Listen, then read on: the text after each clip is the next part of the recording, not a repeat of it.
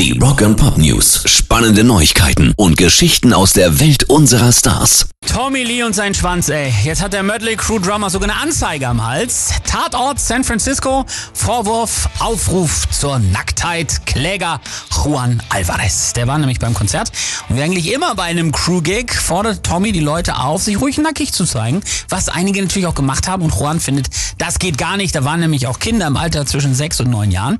Da hat er natürlich jetzt absolut recht. Das muss nicht sein. Auf der anderen Seite weiß man normalerweise auch, was auf einen zukommt, wenn man zu den Jungs geht und ob man da Kinder mitnehmen muss. Bin ich nicht sicher. Tommy twitterte Alvarez direkt an und schrieb, was erwartest du von einem Mötley Crew Konzert? Wir machen das schon immer, werd erwachsen. Rock and Pop News. Die Jungs von Muse haben eine Europatour fürs nächste Jahr angekündigt.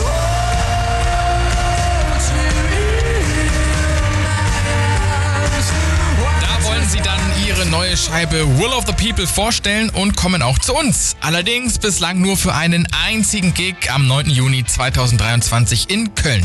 Der Vorverkauf für Muse startet diesen Freitag. Rock and Pop News. Durch den Tod der Queen hat kaum einer am Wochenende an den 20. Jahrestag der Anschläge auf das World Trade Center gedacht. Pearl Jam schon. Sie haben nämlich am Sonntag im Madison Square Garden in New York gespielt und Eddie Vedder hielt einige Ansprachen auf die Opfer, aber vor allem auch auf die Helfer bei den Anschlägen vom 11. September 2001. So for you.